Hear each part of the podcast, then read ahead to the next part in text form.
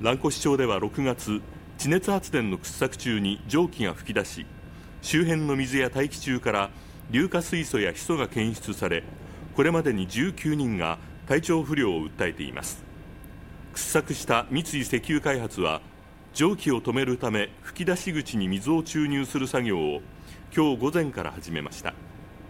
作業は10日開始の予定でしたが霧の影響などで2日遅れての作業となりました。これまで蒸気に大きな変化はなく三井石油開発は蒸気が収まり次第埋め戻し作業に移ることにしています。